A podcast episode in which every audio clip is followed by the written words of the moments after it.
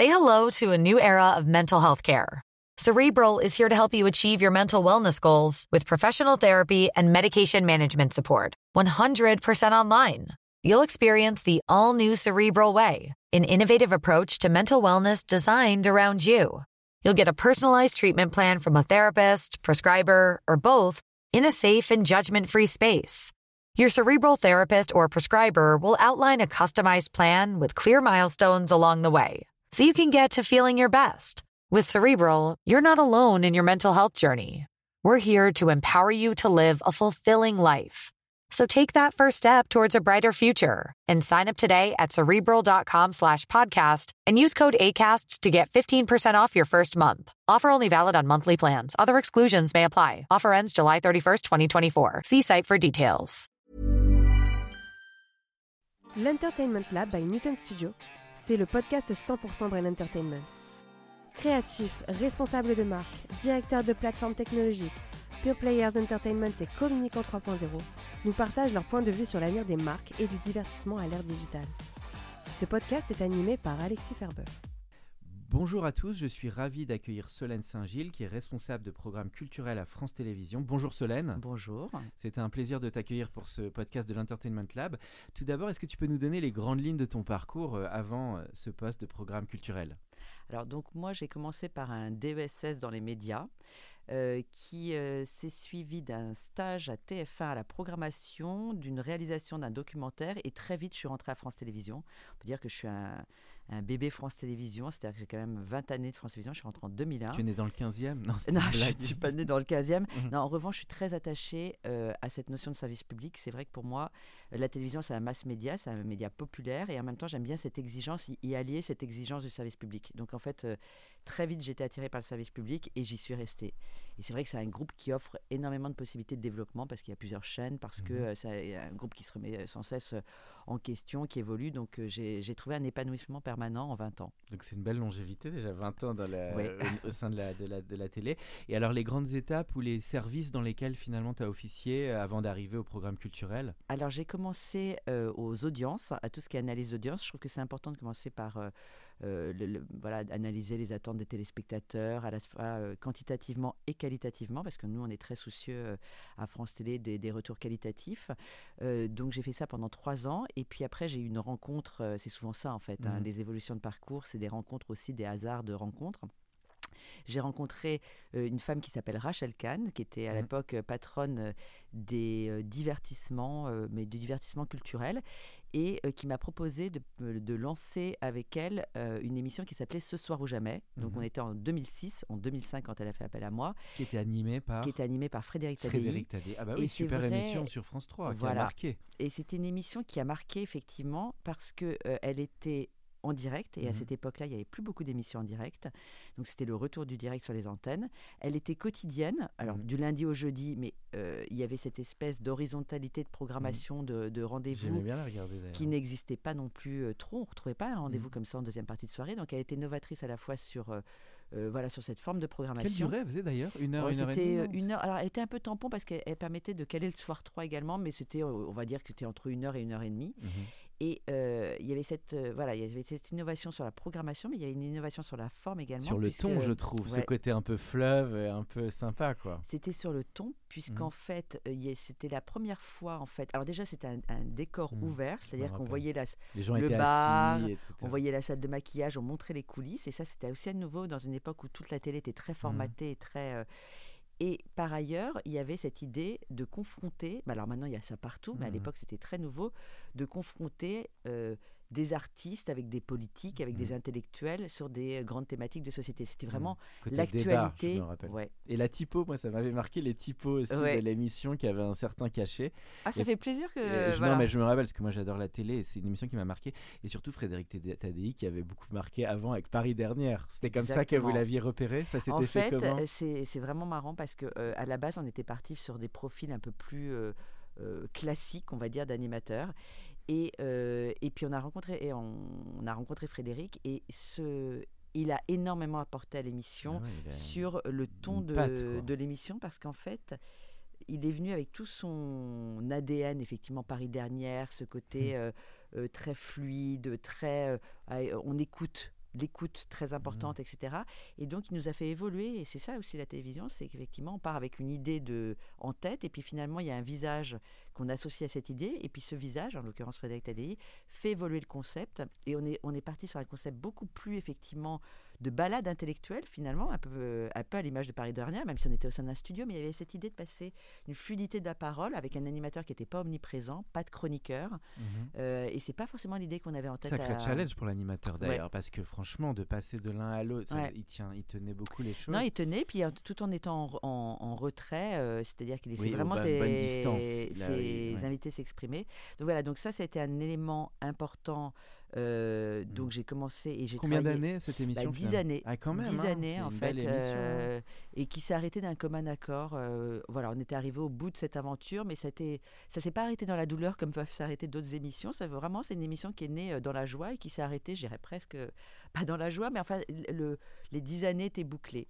Euh, donc voilà, je reprends le fil, mais ça, ça a été effectivement Mm. euh, une rencontre importante et Rachel Kahn et Frédéric Tadei, surtout que là j'ai eu la chance, comme c'était une production Mm. en interne à France Télévisions, de vraiment produire l'émission. Ah ouais, là t'étais vraiment sur l'édito, la Voilà. prod, la fabrication quoi. Exactement. Donc c'était alors c'était des horaires particuliers. Quel puisque, studio euh, c'était shooté dans euh, euh, C'était le alors à l'époque ce qu'on appelle aujourd'hui France TV Studio puisqu'on Mhm. a un studio de production euh, en interne à France Télévisions mais qu'à l'époque il s'appelait MFP et donc on, on tournait à France Télévisions dans les dans les studios du, du- du sous-sol et c'est vrai que voilà il y avait une, une énergie une émulation et surtout on était euh, vraiment manette donc ça m'a appris le métier de production tout en étant abrité par un grand groupe donc je dois dire que c'était extrêmement C'est quoi euh, les deux trois clés? Alors j'aime bien pour les auditeurs faire un petit côté tuto. C'est quoi les deux trois clés que tu as vraiment appris sur ce métier de la fabrication d'émissions qui est quand même spécifique Ah bah alors moi je dirais que on est dans l'inattendu permanent. hein. Ah C'est-à-dire que euh, Faut le cœur bien accroché, non mais le, le- bah, surtout sur un direct. Mm. Non mais ce qui est euh, ce qui est ce qui est magique de nos métiers, c'est qu'en fait on aura beau vouloir euh, les industrialiser au, Mm. euh, le plus possible, ça reste de l'artisanat. Mm. Et c'est ça qui est magique, moi je trouve. C'est-à-dire que euh, et, et en 20 ans de télé, on n'a jamais, enfin moi je, en tout cas je n'ai pas la Mm. recette pour industrialiser euh, une fabrication de programme. C'est-à-dire qu'on reste à chaque fois dans un objet, euh, dans une œuvre même, parce que souvent on, on- voilà, on, on peut même créer des œuvres.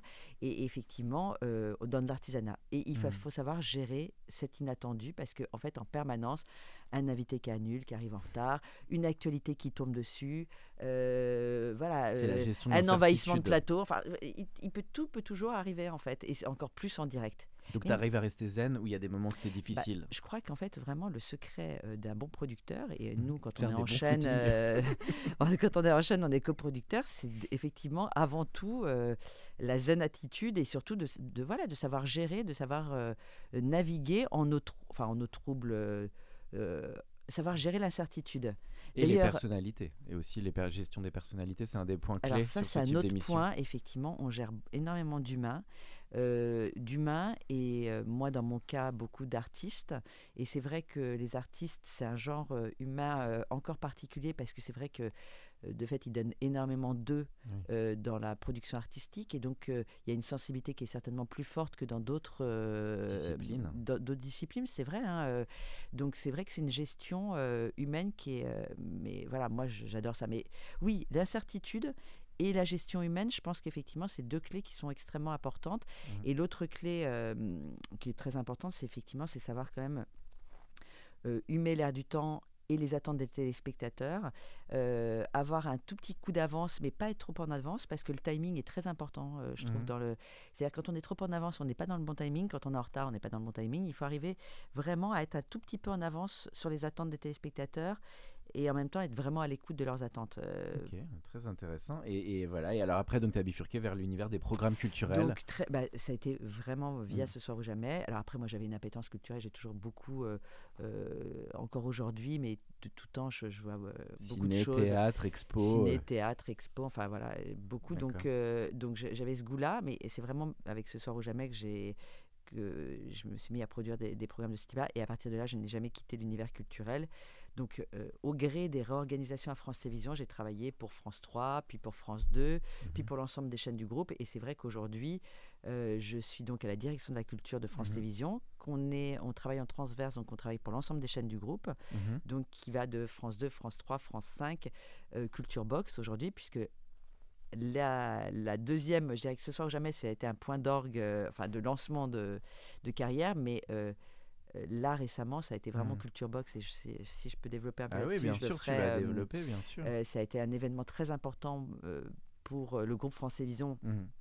Et, qui a été lancé quand d'ailleurs Culture Box Qui a, été lancé, donc pour remettre un peu, parce que je ne sais pas si mmh. tous les auditeurs l'identifient maintenant, mais c'est vrai que Culture Box, c'est une chaîne culturelle, la chaîne culture de France Télévisions, qui a été lancée à un moment très particulier pendant le deuxième confinement. premier confinement, c'est vrai que France Télévisions a été extrêmement présent en proposant euh, un accompagnement en maintenant euh, une antenne et notamment un accompagnement beaucoup pour les enfants. Mmh euh, je sais pas, je pense que des auditeurs parents qui, qui nous mmh. écoutent là peuvent se, s'en rappeler. C'est-à-dire que tous les parents ils se retrouvaient avec leurs enfants et, c'était quand même dans, dans, un désarroi absolu. Et il y avait tout d'un coup ces antennes de France Télévisions qui proposaient un accompagnement scolaire et franchement, bien ça. Hein. mais oui, c'était formidable et ça a permis vraiment de, de de renouer un, enfin voilà, un lien extrêmement direct entre les téléspectateurs. C'était même dans la raison d'être au départ de Culture Box, c'est né un peu autour de ça. C'était encore avant. Euh, là, je raconte vraiment le lien France Télévisions, ah oui, téléspectateurs pendant avec l'éducation qui a été mmh. très présente pendant le premier confinement. Après arrive le. Et puis, nous, France Télévisions, à la direction de la culture, ce qu'on a fait, c'est qu'on a énormément exposé des œuvres culturelles, euh, etc., mmh. sur nos antennes. Mais sur le deuxième confinement, euh, qui était extrêmement dur aussi pour les artistes, parce qu'en fait, euh, les artistes étaient toujours privés de, bah moyens d'expression, on a euh, lancé cette chaîne culture en 15 jours. Ça a été vraiment une prouesse. Euh, et je dois dire qu'on euh, a un patron des programmes qui s'appelle Stéphane Silbon Gomez, qui est euh, là-dessus extrêmement actif mm. et qui insulfe une Ça a été un genre de pivot, quoi. Bah, c'est-à-dire qu'il nous a donné une feuille de route de lancer une chaîne en 15 jours. Franchement, c'était de. Pas mal sur le papier. C'était de, une chaîne qui émettait quand même 7 jours sur 7, 24 sur 24. En 20 ans, tu n'avais pas eu beaucoup ça. Enfin, c'est la première fois que j'ai rencontré ça. Et, et c'est vrai que. Et donc, tout est possible, puisqu'en fait, on l'a fait. Donc, on s'est mis en mode projet. Et euh, on a lancé cette chaîne, Culture Box, donc, qui émettait 24 sur 24, 7 jours sur 7, avec des programmes existants, mhm. mais également une émission phare qui était Culture Box, enfin qui est toujours d'ailleurs Culture Box émission, présentée par Daphné Burke et mmh. Raphaël Yem, qui était une présence quotidienne et surtout à l'époque le seul moyen pour les, les, artistes de s'exprimer, puisqu'en fait dans cette émission on les reçoit pour échanger, mais mhm. également ils, font un live. et donc nous on avait des artistes, mmh. euh, bah, elle est toujours à l'antenne, mmh qui euh, mais, pleuraient à la fin de leur live parce qu'en fait, ils ne pouvaient plus s'exprimer dans les ah salles. et donc là, tout d'un coup, il y avait ils pouvaient euh, interpréter, jouer une chanson et c'était hyper émouvant. Bah les euh, gens se sont arrêtés quand même. Tous ces gens-là n'ont pas pu créer pendant plusieurs années, voilà. deux, trois ans. Hein. Et cette chaîne, elle était alors c'était une chaîne qui devait être éphémère au départ, qui devait juste en fait pallier la fermeture des salles, si mmh. tant est qu'on puisse la pallier, mais en tout cas, voilà, on essayait de le faire et, euh, et, qui a été prolongé parce qu'en fait, on s'est rendu compte qu'il euh, y avait vraiment euh, un, quand même une attente des téléspectateurs sur de la culture. Alors aujourd'hui, c'est une chaîne, c'est un canal qui est partagé. Elle a quelle audience à peu près, Culture Box? Alors on n'est pas trop sur des questions d'audience. On a des audiences, mais euh, on n'est pas trop sur ces questions-là parce qu'en fait, euh, là-dessus, on est vraiment sur des retours qualitatifs et euh, de comment dire de. C'est un peu comme un laboratoire créatif, culturel. Exactement. De lien. Là, l'important pour nous, c'est d'être en lien avec le milieu artistique et d'offrir cet accès euh, aux arts à nos téléspectateurs. Parce que c'est vrai que tout le monde n'a pas accès effectivement euh, n'a pas la chance de pouvoir aller au spectacle tous les tous les soirs. Mmh. euh, voilà donc c'est vraiment leur apporter donc on tu a d'autres d'ailleurs petite parenthèse je sors un peu du podcast tu trouves entre nous que la culture n'a pas été assez mise en avant un petit peu pendant toute cette période finalement côté aussi ce qu'on a beaucoup dit gouvernement on a beaucoup parlé de la santé qui était clé mais finalement, est-ce que la culture, on l'a assez valorisée? Alors là, je dois dire que. Euh, désolé, je te mets sur un sujet un peu politique. Non, non, mais c'est pas un sujet politique. Bon, je vais pas juger de l'action du gouvernement sur la culture. En est-ce que c'est ressorti? C'est ça la question. Est-ce qu'on a En revanche, ce que je retiens, moi, c'est que cette chaîne Culture Box, elle a été lancée main dans la main avec le ministère de la Culture à l'époque. Voilà. Donc, il faut, le dire aussi. Voilà. Donc en fait, euh, et c'était Roselyne Bachelot à l'époque, était euh, très impliquée sur euh, voilà le rôle du service public aussi là-dessus et voilà et, comme moyen d'expression euh, pour les artistes. Donc euh, et le fait que ça a été lancé pendant le confinement montre aussi une action quand même dans ce sens. Voilà et puis le et puis le, le prolongement de la chaîne ça s'est fait aussi avec les pouvoirs publics puisqu'on est quand même finan- voilà, on est quand Et même comment alors en deux mots sur le tuto lancement de chaîne en interne de Vaisseau Amiral France Eh ben, Télé, c'est une petite cellule start-up en fait. Voilà, c'est mode projet. Donc Ouais. en fait, on se retrouvait euh, tous les jours euh, en réunion. Alors après, il y avait plusieurs modes projet, puisqu'en fait, il y avait des équipes euh, qui développaient la technique, des Oui. équipes qui s'occupaient euh, de la com, euh. des équipes qui s'occupaient de l'habillage de la chaîne, qui a reçu D'ailleurs, des je trouve prix. que l'identité visuelle est très Ouais. forte. D'ailleurs, je te parlais des typos, c'est marrant que je reparle. Je m'attendais pas à parler de ça, mais je trouve que Culture Box vous avez vraiment réussi une patte, une identité euh, bien, quoi. Enfin, moderne. Eh qui est- c'est vrai. vrai Et d'ailleurs, style, euh, on a été récompensé euh, là-dessus. Euh, on, a été, on a reçu effectivement des prix. Alors là, c'était une équipe qui était dirigée par Stéphane Harlet et donc il y a plus précisément une, une- une femme qui s'appelle Corinne Alexia qui s'occupe de l'habillage de France 4, enfin pas de France 4, pardon, de Culture Box parce que c'est de l'interne, pas d'agence là-dessus. Si, si, il y avait une, un petit peu il une y avait agence a aidé. agence, mais alors, je me souviens plus du nom de l'agence, je ne peu pas dire de peu bêtises, mais je pourrais, euh, je pourrais la retrouver. Mais en l'occurrence, euh, effectivement, on a eu des prix et c'était un habillage marquant. Donc il y avait ce, Mhm. Ce, ce- ce- pôle-là. Et puis mo- moi, j'étais plus spécifiquement sur le pôle Prod. développement de programme, donc effectivement le contenu. Alors sachant qu'il y avait un pôle acquisition, parce qu'on on était aussi dans l'acquisition de programmes. Et Mhm. moi, j'étais vraiment dans, la- dans le pôle fabrication de programmes, donc avec Culture Box l'émission et des primes qu'on commençait à lancer, des grandes soirées. La première soirée qui a lancé cette chaîne, Mhm. c'était une soirée euh, à.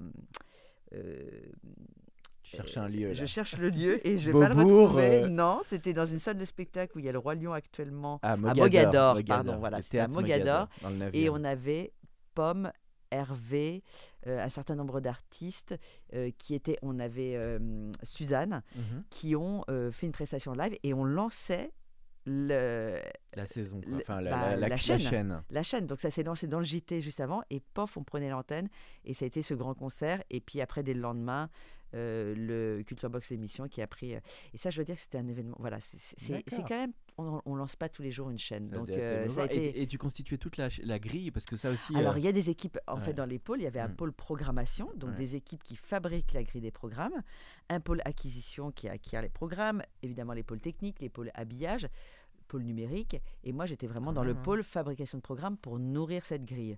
Moi, je n'ai pas travaillé, je n'ai pas fabriqué la grille de, de- programmes. En revanche, on travaillait en lien avec euh, des équipes de programmation qui ont fabriqué une grille, et nous, on nourrissait cette grille en, en Tout ça formait à peu près quoi Une cinquantaine, centaine de personnes ça, de, Euh, trentaine? oh, je ne pourrais pas le chiffrer, mais en tout cas, enfin, je veux dire, la boîte entière s'est mise. euh, et on a À fait fond, ça euh, en plus de nos, autres Ah, activités. drôle, C'était hein. vraiment. Une voilà, on casquette, comme on dit. Et ça a été. non, mais ça, ça a mis une énergie, c'est-à-dire que vraiment, ça a été un travail énorme. On n'a pas compté nos heures, c'était vraiment des travails jour, nuit, week-end. En revanche, ça a été.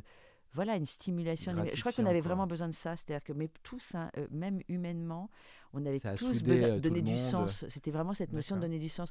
Je crois qu'on a tous vécu ça pendant le confinement. On avait tous quand même Ah envie de participer à hein. l'effort de guerre quelque part. Non, mais c'est vrai, on avait tous envie. Et là, on avait vraiment le sentiment qu'on œuvrait euh, à quelque chose de. Euh, voilà, de- on était vraiment dans notre mission de service public. Bon, et cette chaîne, ce qui est important, c'est qu'elle a continué, elle perdure. Aujourd'hui, elle est Mhm. toujours accessible. On c'est un canal qu'on partage avec les programmes jeunesse. Donc, je dirais qu'en fait, les deux Mhm. points, euh, l'éducation, les programmes jeunesse et la culture, qui ont été vraiment deux des éléments hyper différenciants pour France Télévisions pendant cette période-là, en plus de l'info. Mhm. Mais deux éléments importants pour renouer avec le public, ça a été de- d'accompagner la jeunesse et les enfants et la culture, bah, se retrouvent aujourd'hui dans une, dans une chaîne euh, et donc sur un canal, le canal 14, euh, où la moitié de la journée, on a des programmes jeunesse et le soir, on a des programmes culturels. Et donc cette émission qui existe toujours, euh, Culture Box émission. Bon, bah, super. Donc, ça euh, renoue vraiment avec la mission d'origine de France Télévisions. Exactement. Euh, À t'écouter, ça a été vraiment un des- une de tes meilleures expériences dans Bah, les 20 ans. franchement, T'as adoré ce soir ce, ou jamais, et ce soir ou jamais et Culture Box, euh, ça a été moi mes des temps forts. Des quoi. temps vraiment forts. Après, il y en a plein d'autres des temps forts parce que des temps forts, c'est aussi quand là, on crée récemment une pièce, l'adaptation du livre de July Foyce Mhm. sur le viol au moment des journées des violences contre, contre, contre les violences faites aux femmes et qu'on adapte ça en pièce de théâtre avec 25 actrices et que c'est un truc énorme à monter Ah et qui est aujourd'hui un programme qui a été diffusé sur nos antennes et par ailleurs qui circule aujourd'hui, qui est montré dans les mairies, les écoles, etc. Ça, c'est aussi Oui. des grandes fiertés. Euh, quand euh, on relance les Molières et qu'on on tente de, ré- de réconcilier le théâtre public et privé, c'est aussi des moments clés et forts avec Jean-Marc Dumontet. Euh, quand on relance le Grand Échiquier, qui est la grande émission culturelle euh, historique, et qu'on la relance au goût, voilà, c'est aussi euh, et qu'on fait revivre l'esprit de Jacques Chancel, c'est aussi des moments forts. En fait, des moments forts, on en Très vit varié, plein. ça qui est bien donc, Voilà. quand tu racontes tout ça, c'est une grande variété. Euh, concernant l'aspect euh, de ton métier, pour que les auditeurs y comprennent un peu mieux, donc il y a finalement un volet de, de travail sur les programmes, sur la conception, tu accueilles aussi des projets, euh, tu suis des prods en cours. Est-ce que tu peux raconter un peu comment s'organise finalement Alors, tout ton métier? Oui, ne- moi, mon- donc euh, notre métier quand on est au programme en chaîne de télé, c'est effectivement donc de nourrir cette fameuse grille de programmation, donc d'apporter des, des programmes. Moi, en étant à la culture, on attend de moi que j'apporte des programmes culturels, que je mette une Mm. touche culturelle sur ces antennes. Euh, et donc à partir de là, on accueille donc le travail, ça consiste en partie effectivement à accueillir des projets qui nous sont proposés par des producteurs Mhm. des producteurs ou des artistes, parce qu'on est beaucoup en lien avec les artistes, mais on peut être aussi à l'initiative de projets. C'est-à-dire Mhm. que, par exemple, je me souviens qu'à un moment donné, notre présidente Delphine Arnott était euh, vraiment, euh, elle avait très envie qu'on développe euh, toute la notion d'oralité, parce que c'est Mhm. vrai que ça, c'est un marqueur social qui est très fort, c'est-à-dire qu'il y a des gens qui s'expriment mieux que d'autres, et il n'y a pas de raison de ne pas les aider ceux qui s'expriment moins bien Mhm. à s'exprimer mieux. Et on avait fait un appel à projet à ce moment-là pour lancer une, un concours euh, d'oralité qui avait été le grand oral. Mhm. Bon voilà, donc il y a des choses qui, il y a plein de choses qui naissent chez nous en fait, d'idées qu'on a envie de développer parce qu'on sent que c'est euh, voilà, ces services publics, ça peut correspondre à des attentes. Et puis par ailleurs, on a aussi des producteurs euh, qui euh, nous font des propositions d'émissions. Euh, bon, malheureusement, c'est vrai qu'une grille euh, de programme n'a que 24 heures et encore, euh, on, on Il y fournit a pas combien 24 d'avance en général dans une grille? Tu dirais qu'une grille, elle est bookée euh, sur combien de temps en Ah, avance? euh, Nous, on a des équipes de programmation qui travaillent à long terme, à moyen terme et à court terme. C'est ça les trois temps hein, Mm. de, de la programmation. Donc, à long terme, ça peut être. moi, je- on peut travailler à un, un an euh, sur, euh, sur un projet. euh, et puis, comme, mais comme on peut travailler de, de façon très courte, quand tout d'un coup, il y a un- voilà, une, Une un- opportunité il y a une opportunité euh, et puis on peut être très réactif. Donc en fait, ou, euh, ou un drame qui survient, euh, on peut être très réactif. C'est ça en fait. La, euh, la télé, il y a des, agilité aussi, quoi. Ouais, il y a des temps longs, il y a des temps courts. Mais en, en l'occurrence, chez nous, la programmation est, est- est- est structurée en trois temps temps long, temps moyen et temps Ah, court. c'est drôle que tu parles de ces Voilà. trois temps, euh, ça fait un peu start-up. Et, le, et côté euh, finalement prod interne et prod externe, c'est un peu moitié-moitié, tu dirais, entre ce qui est non, produit après, c'est vraiment. euh, euh, nous, on travaille avec tous les producteurs. D'ailleurs, ça fait partie de nos missions. C'est important de travailler avec un, un panel de producteurs très large. On essaie de faire rentrer des nouveaux producteurs aussi. Ça, c'est important pour nous. Euh, la- le, studio France Télévisions euh, fournit effectivement beaucoup de programmes, puisqu'ils fournissent le Mhm. Culture Box, l'émission. Mais on n'est absolument pas du tout en exclusivité avec eux. On travaille avec plein de producteurs. Et je ne pourrais pas euh, faire de ratio spécifique. C'est équilibré, ça dépend des, des occasions. mais c'est vrai que je discutais hier avec la patronne de- du studio France Télé. C'est vrai qu'ils ont quand même trois quotidiennes. Euh, J'avais moi-même pas mesuré ça. Euh, Télématin. Culture Box, l'émission. Et la troisième, je l'ai plus en tête. Euh, mais euh, donc ils ont ah bah oui ils ont le feuilleton Mhm. euh, le feuilleton donc je discutais avec Laurence Schwab hier et effectivement elle m'évoquait ça et donc voilà et donc ils sont évidemment très pourvoyeurs de programmes mais il y en a plein d'autres hein. Alors on va parler un peu de télé, de plateforme et tout ça. Donc, à t'écouter, ce qui est très fort, je trouve, dans l'identité de France Télé, c'est ce côté quand même culturel, société, euh, sport. euh, C'est un peu la marque de fabrique, en fait, finalement, euh, par rapport à tous les autres chaînes de télé. Bah, moi, je trouve. Alors, souvent, c'est marrant parce que j'ai toujours entendu, en, en 20 ans de France Télévisions, des politiques qui nous ramenaient à. euh, mais en quoi le service public se distingue du privé, Mhm. puisque c'est quand même. voilà. Et en fait, moi, je trouve qu'il y a quand même une distinction très, très nette entre le service public et la, télévi- euh, la télévision publique et la Mhm. télévision privée, qui repose effectivement sur l'info. Il y a un traitement de l'info. Ça, c'est pas ma partie, mais je- j'en Oui, juge en tant que cœur de, du, du- de voilà, j'en juge en tant que téléspectatrice aussi, c'est que vraiment l'info, elle est différemment traitée sur France Télévisions et sur le, et sur le privé et sur les chaînes d'info en continu. Hein, c'est pas Mhm. du tout le même traitement.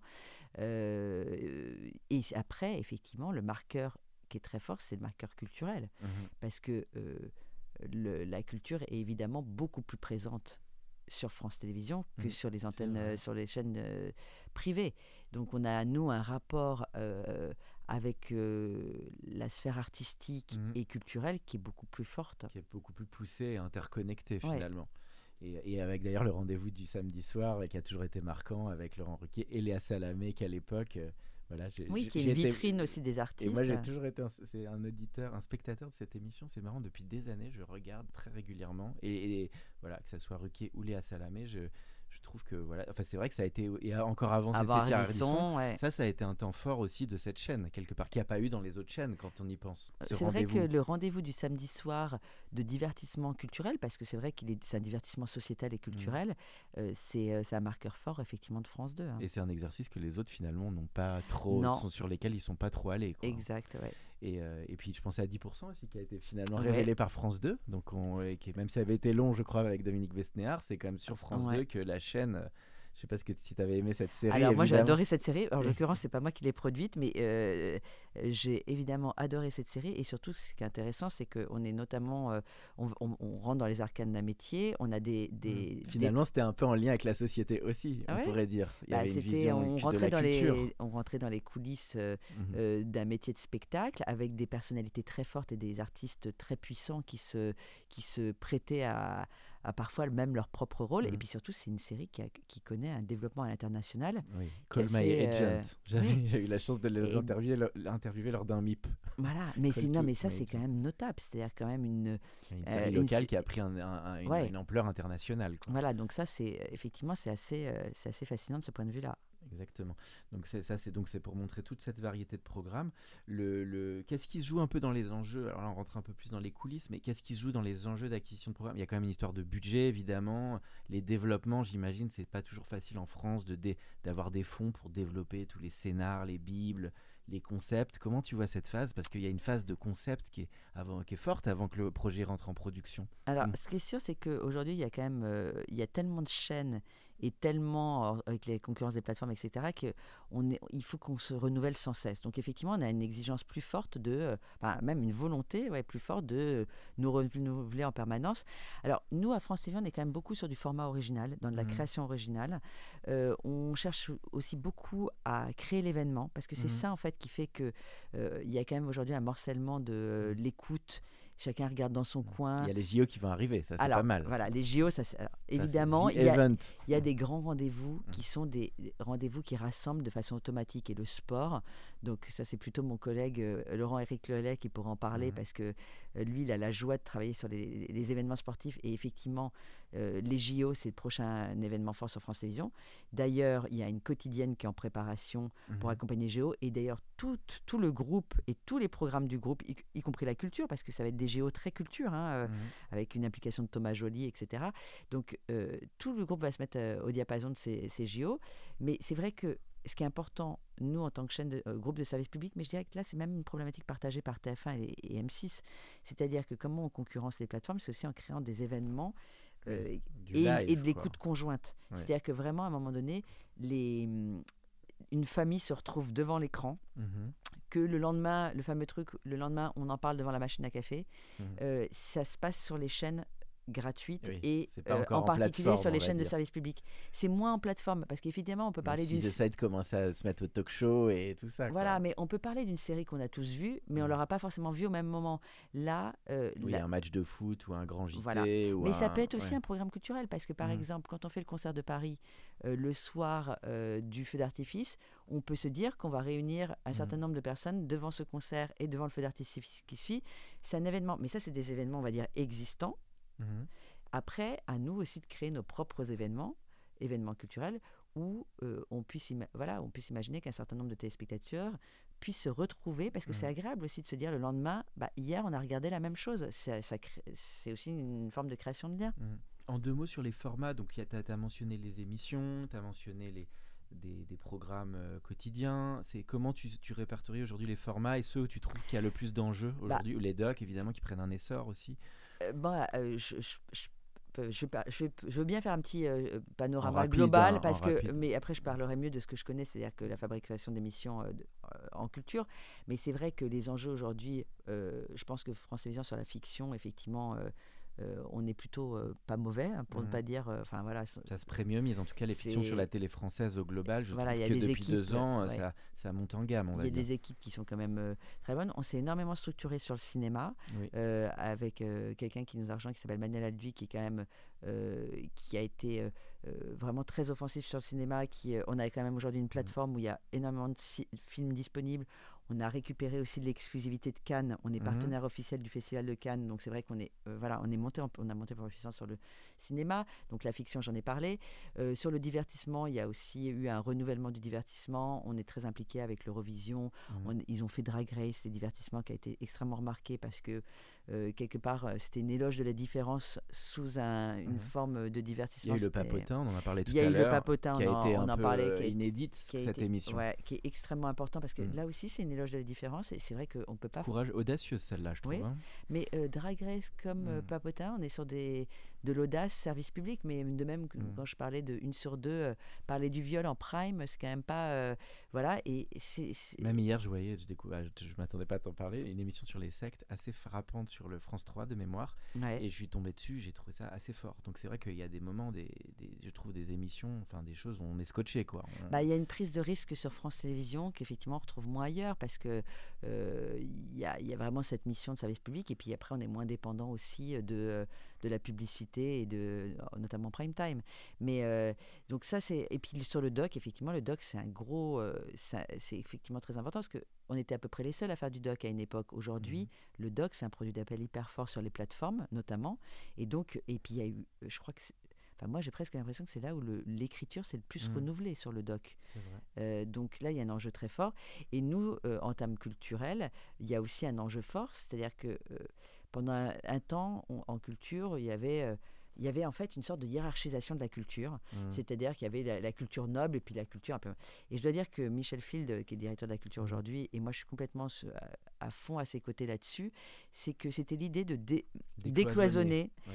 et de faire en sorte qu'on place, qu'on traite aussi bien la culture classique, donc la musique classique, la danse classique, que la culture un peu plus urbaine. Donc nous, on a vraiment réintroduit de l'urbain Mhm. sur nos antennes, Mhm. des concerts d'urbain, euh, du hip-hop. euh, voilà, de considérer autant la danse hip-hop que de la danse classique, autant Mhm. euh, le concert de musique classique que de, le concert urbain. Ça c'est bien ouvert et, Et ça, c'est important parce qu'en adapté, fait, oui aux attentes des gens et de ouais. leurs préoccupations. hein, Et on a notamment ouvert une case sur France 2 en S2 euh, de musique un peu plus urbaine. Et c'est important, effectivement, de- voilà, de décloisonner, de mélanger des genres. D'ailleurs, de mélanger aussi le classique avec euh, l'urbain. oui, euh, de mixer les origines. euh, voilà, une philharmonie, euh, un orchestre philharmonique avec un artiste urbain. D'accord. ça, c'est des choses auxquelles on Et tient. donc, et alors ça fait un lien avec ton début, tu as, démarré dans les audiences, dans les études, donc ça veut dire qu'à l'ère des plateformes qui ont tendance effectivement à essayer de capter des publics plus jeunes, ça a quand même tous ces choix concourent aussi à une, une audience qui, qui se rajeunit un petit peu, tu Bah, penses? c'est sûr que, Parce que c'est le challenge, il est là en fait le challenge. Nous, beaucoup. on est. Alors, euh, plutôt que de parler de euh, rajeunissement Oui, de oui. public, nous, on préfère parler de élargissement. Élargissement. oui. Parce qu'en fait, C'est des euh, termes qui euh, parce sont, fait, non mais pourquoi? Parce qu'en fait, l'élargissement, c'est que on- nous, on veut consolider notre public actuel. C'est Il faut déjà pas- avoir ceux qu'on n'a pas, effectivement. Alors Enfin, déjà, c'est avoir ceux qu'on peut avoir. C'est-à-dire que voilà. euh, parce que la télévision, c'est sûr que c'est un, un média, qui- moins âgé. Donc euh, déjà, si on peut se consolider sur notre public euh, âgé, mais euh, voilà, qui est consommateur de ce média-là, allons-y. Et puis après, effectivement, d'élargir l'accès à nos programmes. euh, voilà, envers les jeunes publics, ça c'est Mhm. quelque chose d'important. Et peut-être d'ailleurs par d'autres voies que la voie purement euh, linéaire, ce qu'on appelle la voie linéaire. Les replays, les Euh, donc- mobiles. donc, effectivement, la voie délinéarisée, c'est-à-dire le numérique, Mhm. euh, le replay. Euh, là, on travaille aussi sur euh, le métaverse. Mhm. Donc, euh, Bon, pour bah, euh, le, sport, ils Ouais. sont là-dessus, mais nous, la culture, on essaye vraiment d'être pionniers là-dessus.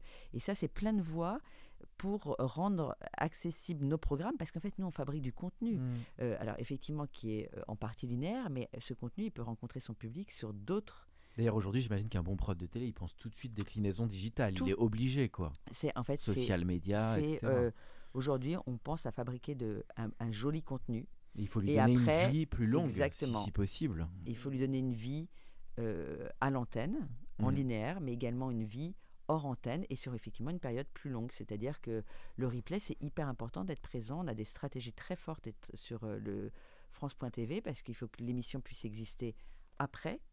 Euh, mais même pour certains, elle n'existera d'ailleurs que sur euh, France.tv et c'est très bien aussi, ou que sur le numérique. Non, bah, super intéressant que tu racontes tout ça. Alors nous, on est sur l'Entertainment Lab, on arrive dans la dernière partie du podcast. On, parle souvent ici de storytelling, de format, mais aussi des marques qui jouent un rôle aussi là-dessus. Bon, bah, dans une chaîne, c'est le lien aussi à la régie qui existe. Est-ce que tu crois que les marques peuvent jouer un rôle un petit peu plus innovant? Alors je sais- on sait qu'il y a des contraintes, le SCSA ou des choses comme ça. Tu penses que les marques peuvent aussi être- venir un peu plus tôt à la gestation des programmes ou de, de la production? Est-ce que ça, ça peut évoluer un petit peu, tu penses? Moi, je pense que ça peut Alors, il y a déjà des domaines où c'est très clairement intégré. hein. La fiction, ils l'ont intégré euh, beaucoup Mhm. plus. euh, Nous, dans nos programmes, en fait, euh, bah, je vais prendre un exemple récent. Là, on a lancé, euh, en... enfin, en décembre, on a diffusé un grand concours pour élire le livre favori des Français. Euh, eh bien, on y a associé euh, un certain nombre de partenaires publics, les syndicats nationaux d'éditeurs, etc., mais une marque également, la FNAC. Mhm. Et c'est vrai qu'on les a associés très, très en amont, notamment pour nous accompagner sur une. Alors, ils étaient évidemment partenaires, euh, voilà, sur euh, partenaires de l'émission, plus classiquement, mais par ailleurs, euh, pour nous accompagner vraiment dans l'exposition des livres, parce que c'était en Mm. plusieurs étapes. Donc, il y avait d'abord 50 livres, puis 20, puis le grand gagnant. Ah, Et on était accompagné par la FNAC, euh, vraiment euh, Pas en situation pas dans les magasins. étape Voilà, étape. dans chaque étape, etc., dans l'accompagnement de ce concours. Euh, mais après, c'est vrai qu'on pourrait l'être, on pourrait l'être plus dans un accompagnement de marque. Des- ça, c'est des choses qu'on fait avec la régie pub. Mm. Euh, on travaille effectivement. euh, Il y a des programmes courts qui existent aussi. euh, Mm. euh, vraiment grâce aux marques. Donc ça, c'est des accompagnements. C'est pas hein. parfois une difficulté cette scission qui a la régie d'un côté et l'édito de l'autre, qui est Mais- quelque part quelque chose d'un peu historique, mais Alors en même temps, on travaille bien ensemble. Ça on, binôme, a, ouais. voilà, on travaille bien ensemble. Et après, je dirais que c'est quand même chacun ses métiers. C'est-à-dire que euh, l'édito a quand même le but d'informer. C'est difficile de mélanger aussi parfois les genres. Il faut que ça s'y prête, comme tu le dis dans le cas Ouais. de la Fnac. bah, après, c'est vrai que c'est bien de trouver des partenaires euh, marques qui soient euh, le plus en affinité possible avec la marque, euh, avec euh, ce qu'on développe en Culture programme. friendly, comme on dit. Non, mais c'est vrai. C'est-à-dire que pour le coup, la Fnac, ils étaient complètement raccord avec euh, le livre, euh, culturel, voilà, avec ils le sont livre favori des Français, parce que en plus, c'était un moment euh, où les ventes de livres sont importantes, un moment de, de Noël. Donc pour eux, c'est intéressant d'exposer, d'éditorialiser aussi leur li- leur linéaire à eux, Mhm. c'est-à-dire euh, d'avoir des euh, d'événementialiser les ventes de livres en montrant, euh, bah voilà, c'est le livre favori des. Et nous, effectivement, on a une marque qui est extrêmement en affinité. hein. On pourrait imaginer demain que des, des, des projets d'émissions en cours euh, peuvent être testés en digital et ensuite sur la chaîne, tu penses? Qu'il Ah peut y en avoir fait, des nouveaux formats un peu comme ça? Moi, je pense que tout est possible, vraiment. Ça Et surtout, euh, je dirais qu'avec le métaverse sur lequel on travaille, où on est, je pense que c'est aussi par ce biais-là, enfin, toutes les expériences un peu la- laboratoires euh, sont, sont bonnes. Et il y a beaucoup de choses qui naissent effectivement dans le numérique et qui après arrivent euh, dans une maturité linéaire. Alors, une toute dernière partie du podcast, c'était la question que je pose toujours à mes invités, c'est les goûts en matière de films, séries, euh, ça peut être théâtre, BD, musique, enfin quelques créations qui t'accompagnent, soit de manière récente, soit de tout temps, voilà, des, des choses qui t'ont Alors, marqué. moi, c'est toujours la question piège. D'ailleurs, j'ai toujours redouté qu'on me la pose parce que moi, j'ai une consommation effectivement. Très éclectique, t'as l'air. Non, mais non seulement très éclectique, Mais beaucoup. mais beaucoup en fait. Ouais. C'est-à-dire que comme c'est vraiment le cœur de Alors leur qu'est-ce qui métier, reste? il faut que il faut ça que je il faut que je vois en fait euh, que il faut que je, je enfin il faut euh, et en même temps c'est vraiment euh, un goût hein. Euh, je, je, je vois énormément de choses et voilà. Donc moi je, je vais juste parler de ce que j'ai vu récemment euh, et qui m'a marqué euh, au cinéma. Alors je suis embêtée parce que c'est pas un film français et moi je consomme énormément de films aller, français hein. et donc mais le dernier film qui m'a marqué moi c'est le Spielberg. The Fablemans, euh, ouais, que j'ai trouvé vraiment, mais qui m'a énormément ému. Et surtout, je trouve que dans l'aspect créatif, et je trouve que c'est absolument génial qu'un homme de cette envergure se livre se de façon. dévoile oui, voilà, sur son, son enfance, avant même qu'il devienne connu, c'est ça qui est fort. Ouais, se livre de façon aussi intime et que cet intime rencontre autant l'universel. Moi, je dois dire que voilà, au cinéma, ça.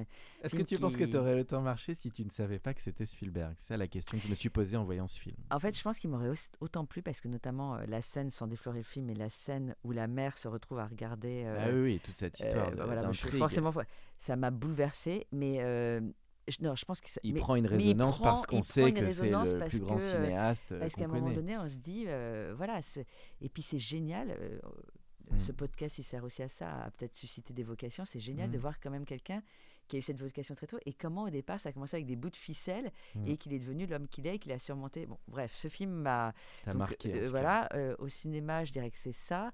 Euh, au théâtre, j'ai vu plein de belles choses récemment, mais je dois dire que j'ai beaucoup aimé le Othello que j'ai vu à l'Odéon euh, récemment, qui est pour une fois euh, euh, voilà, interprété par un, euh, un acteur noir, et c'est important euh, que le- Ah. un Othello soit interprété, euh, et Bien. il est absolument formidable. Donc ça, c'était une très belle euh, création. Après, euh, moi, je suis très sensible à la danse aussi. Je vais Mhm. voir beaucoup de choses en danse. Je pensais, quand Euh, tu parlais de la danse, je pensais au film de Clapiche, t'as dû l'aimer, le, sur la danse. Oui, qui ça- s'appelait ouais. euh, Encore, non Ou- ouais, mais ça, c'est- ça, ça date. Là, j'essaie de me Oui. mémorer. Et en danse, là, il y a une, une artiste. moi, j'adore Mehdi Kerkouche, c'est un artiste qu'on Mhm. accompagne énormément. Ah, si, je pensais au théâtre aussi. J'ai revu- j'ai vu récemment aussi, on parlait de Thomas Joly tout à l'heure, le Dragon de Thomas Joly. Ça, c'est des choses qu'on capte en plus. Ce qui est super, c'est que ça, c'est des choses qu'on capte pour Culture Box. Et donc, euh, j'en parle, mais vous pourrez Mhm. bientôt, je pense aux auditeurs qui nous écoutent, Dragon de Thomas Joly, qui est euh, une, une fable politique, mais en même temps fantastique, qui est euh, qui a été écrite pour parler du totalitarisme sous Staline, mais en fait qui est complètement d'actualité encore aujourd'hui. Euh, effectivement, on peut la retrouver sur Culture Box. Amalia Sall, je pensais en danse, qui m'a moi bouleversée. On peut le retrouver aussi sur Culture Box. Euh, voilà, et des autres que j'évoquais, Spielberg, on peut pas encore le retrouver sur Culture Box par contre, Mhm. mais euh, mais il y a plein de films à voir. Mhm. Voilà. D'accord. Et, eh ben, euh, super, et les livres, et les livres, moi, les derniers, le dernier des pentes m'a, voilà, ça fait partie des, des livres coup-de-poing qui m'ont marqué. Et en musique? Il y a un truc qui. Et en musique, je cherche, euh, moi, je, T'écoutes beaucoup de musique régulièrement ou oui, euh, je- j'écoute, euh, Comme Léa j'écoute Salamé qui beaucoup. qui Euh, mentionne nous, on reçoit beaucoup, en fait, on reçoit beaucoup euh, euh, d'artistes euh, émergents, ce qu'on appelle Mm. euh, les artistes émergents. Bon, moi, je dois dire que récemment, j'ai j'ai eu la chance d'assister au concert des éphémères Ben Mazoué, Gaël Faye Mmh. Ah, et Grand Corps. Malade. Ah, ça, et c'était c'est vrai que c'était trois dates et moi, je, voilà, Ah, J'ai une chance ici, j'y ai tu assisté et, et je trouve que leur album est, euh, Très fort. est très fort. Ouais, et je, voilà, je, suis- je suis très. euh, Super, Solène, d'avoir partagé de goût. Et puis la toute dernière question que je pose à l'invité, c'est le conseil que tu donnerais à un ou une jeune qui veut se lancer bah, dans, dans ce, ce doux monde de la télévision, je dirais, dans la voilà, Eh programme. ben moi, je me dis que vraiment, euh, c'est tout à fait possible. Déjà, il ne faut pas s'imaginer que la télévision est un monde inaccessible. Moi, j'avais Mm. aucun, moi, quand j'ai commencé, j'avais aucun, euh, aucun piston. Je connaissais Mm. personne en télé, donc euh, euh, et l'époque n'a pas changé. C'est tout à fait possible aujourd'hui. Moi, je pense qu'un bon moyen de commencer, c'est en petites mains, en prod. Mm. Euh, je pense que Sur il le fait- terrain, il faut commencer dit. sur le terrain. Moi, j'ai eu la chance de le faire avec ce soir ou jamais. Euh, et- mais en fait, il faut se confronter vraiment à la fabrication de programmes. Euh, Comme et, Steven pour les longs métrages qui a démarré avec des bouts ouais. de ficelle, faut démarrer sur les émissions. Donc moi, quoi. je conseille de commencer d'appeler des boîtes de prod. Il y a plein de boîtes de prod. Je- moi, en fait, mon conseil, c'est de regarder les émissions qui vous plaisent euh, et de regarder à la fin au crédit qui l'a produit et d'appeler le producteur en question parce qu'en fait, c'est des métiers où il y a énormément de, de de comment dire de petites mains en fait enfin Ouais. là je parle vraiment aux jeunes qui oui, veulent pour se lancer dans le métier des jobs, quoi. et euh, parce qu'en fait, on a besoin de, de, de, de gens qui soient. C'est des horaires quand même qui sont assez atypiques. Oui, Il c'est des qui métiers, bougent, euh, il y a Mhm. forcément une certaine précarité aussi dans le métier. Donc en fait, c'est extrêmement. euh, Mhm. il y a les, les profils jeunes, etc., dynamiques, euh, qui font. Oui, sont très sont- sont prisés. très- Donc en fait, il y a vraiment une voie d'entrée qui est très forte à ce niveau-là. Et puis ceux qui, vous qui seraient plus âgés, qui voudraient quand même changer de voie, parce que ça peut exister, je pense que là aussi c'est possible, euh, dans la mesure où euh, effectivement il y a... euh, euh, il y a une entrée numérique, euh, il y a une entrée, enfin, il y a d'autres entrées possibles. Enfin voilà, c'est pas du tout un monde fermé, c'est un monde justement qui est très très ouvert. Et en qui s'ouvre, qui a l'air de s'ouvrir aussi quand on Bah t'écoute. oui. C'est un monde qui Ouais. s'ouvre à la modernité. En fait, je pense que c'était très accessible à une époque. Après, ça s'est un peu refermé.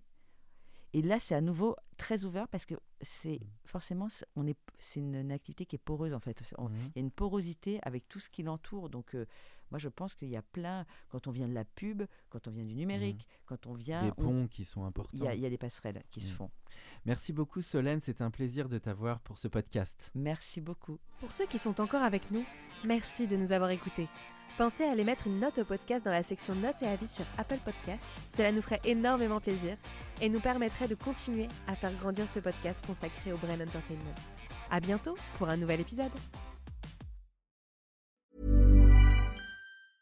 Have you ever Googled your own name? Prepare for a shock because your personal info, including addresses and phone numbers, is all out there. It's all harvested by data brokers and sold legally. Aura is a personal digital security service that scans the internet for your sensitive information and provides a full suite of privacy enhancing tools. For a limited time, Aura is offering listeners a 14-day free trial at aura.com slash safety. That's A-U-R-A dot com slash safety to learn more and activate the 14-day trial period. Do you ever feel like money is just flying out of your account and you have no idea where it's going? Well, I know it's all of those subscriptions. I used Rocket Money to help me find out what subscriptions I'm actually spending money on, and I had them cancel the ones I didn't want anymore. Rocket Money is a personal finance app that finds and cancels your unwanted subscriptions, monitors your spending, and helps lower your bills. Rocket Money has over 5 million users and has helped save its members an average of $720 a year with over $500 million in canceled subscriptions. Stop wasting money on things you don't use. Cancel your unwanted subscriptions by going to rocketmoney.com slash pod24. That's rocketmoney.com slash pod24. rocketmoney.com slash pod24.